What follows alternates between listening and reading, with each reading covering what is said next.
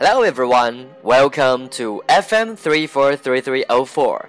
This is Ryan reading stories for you. Cat Lovers Jenny White loved her cats. She owned six of them. Jenny spent all her days with the cats. Her friends worried about her. You should go out more, they said. I can't stand leaving my cats alone replied Jenny. One day, Jenny met a man at work. He was funny and handsome.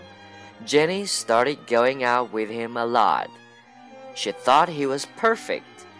Jenny invited him to her house. She was very excited. He's going to love my cats, she thought. The man walked into her house. He started sneezing. He couldn't breathe. He was allergic to cats. I hate cats, he screamed. Jenny White loved her cats. She owned six of them. Jenny spent all her days with the cats. Her friends worried about her. You should go out more, they said. I can't stand leaving my cats alone, replied Jenny. One day, Jenny met a man at work. He was funny and handsome. Jenny started going out with him a lot. She thought he was perfect. Jenny invited him to her house.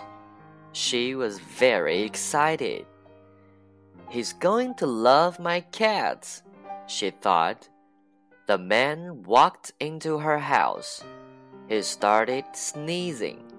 He couldn't breathe. He was allergic to cats. I hate cats! He screamed.